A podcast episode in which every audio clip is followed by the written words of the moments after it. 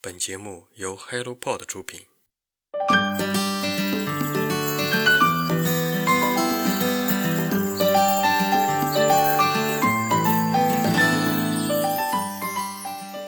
欢迎来到晨间书室，我是雪茄，好久不见。今天的节目由我来跟大家唠嗑。春天，春天到了，你们会用什么样的语调谈起春天？又或者是什么样的语气念起“春天”这个词语的？身边的朋友们都在说，春暖花开，该捡起些东西了，比如运动，比如旅行。工作日的下午，我去到公园里，坐在没有什么人的湖边，柳树还没有发芽，广玉兰也还没有开花，目光所及的树里面，梅花最亮眼。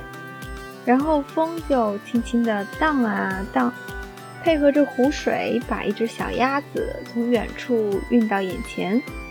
就坐在公园的长椅上，把眼睛睁开又闭上。这几天的夜晚，我觉得和爵士乐很配，仿佛我自己是在春天里一朵待开的花。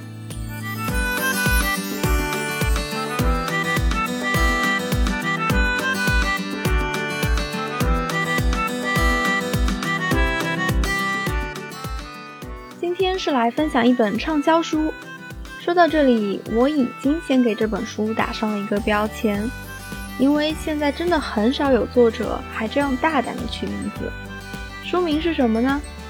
二十一天逆袭人生，是吧？之前多少年成功学大行其道，书名当然是越醒目越直接越好。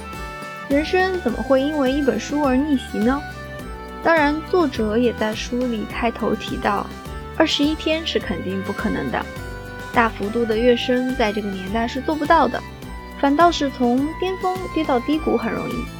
从这里你也能听出来，作为零零后的我，对这类东西已经不是那么感兴趣了。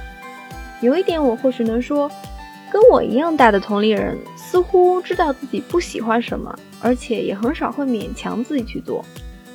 包装好了的捷径是没有的，逆袭人生这个话，我们也应该没有人会相信了。不过也能反向说明，这本书的作者确实是深耕自媒体多年，想要写这样的书，作者本身就要人相信他自己，他在某种程度上是成功的。本书的作者吕白，一名九五后，算是通过他自己的努力，从一穷二白到登上福布斯中国榜。我自己体会这本书的时候，我会想要把它归类为工具书，其实是一个把很多时间管理、自我规划、思维认知上的东西整理起来的一本书。读起来倒也没有我预先觉得难以读下去的状态。反思一下，或许是因为我过早的把它贴上标签。为什么我因为它是一本成功励志的书就不愿意去读它？不知道听众朋友们曾经有没有过同样的想法？但其实书里面还好，作者也非常真诚的在讲述他自己的故事，他自己养成的哪些好习惯。前言里说到，每一本书传达的都是真情实感，每个观点都是当下的所思所想。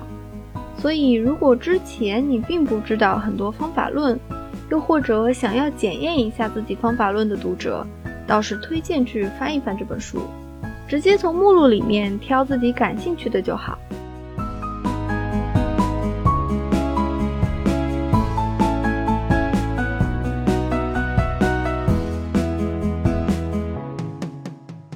我们很痛苦的一点就在于不能够知行合一。如果你尝试着跟着书中的规划去执行，或许能改变一点对自己的想法。重点在于自己明白该怎么做，找到自己的问题很关键。这本书的顺序也很简单，一共讲了二十一天的内容，也就是详细规划了你二十一天中每一天可以用的方法论。举例来说，第一天的日程清单上写着“把握起床后的黄金一小时”。首先，早起断网，前一天制定好几点起床的计划。写下起床之后浪费时间最多的事情，将那些事情里能不做的就去掉，必须要做的呢就按照优先级排序。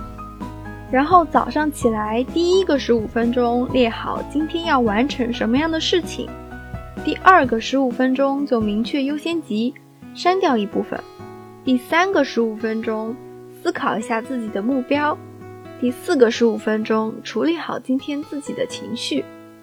如果你已经是一个理论方面的专家了。那这本书对你来说就没有特别多的必要，因为你要是真的想要提升自己的效率，早就在这本书之前已经寻找到解决问题的办法了。比如四象限法则，用四象限来给事情划分不同的等级，分为重要且紧急、重要但不紧急、紧急但不重要、不重要且不紧急。又比如费曼学习法，提升专注力、高效复盘等等。就说到复盘吧，作者介绍他自己认为还不错的复盘方法，叫做 KPT 复盘法，有三个步骤，分别是 Keep 保持、Problem 问题、Try 尝试。首先记录下来做了哪些事，没做哪些事，然后按照 KPT 的步骤，哪些是可保持的，遇到的哪些问题，又可以尝试做些什么。形成具体可行的方案。说到人生这个词，我最近看了一部日剧，叫做《重启人生》，从里面学到一点东西。剧里面说，分享昨天看了什么电视剧的时候，不要在没看的朋友面前讲这部剧很精彩，又或者这部剧不精彩，因为如果因为听到讲很精彩而期待值拉高，就没有办法纯粹享受剧情。要是听说它不精彩，那就会失去看这部剧的意愿。然后最后讨论出来，安全的话题是，可以说一说这部剧究竟有没有播出。那我觉得我现在在这里讲这本书也是这样。对于有需要的人来说，他不会因为我的话而不去看这本书；不想看的人同样也是这样。方法千千万，重要的是自己去做好了。希望朋友们享受春天，享受阅读。我们下次再见，拜拜。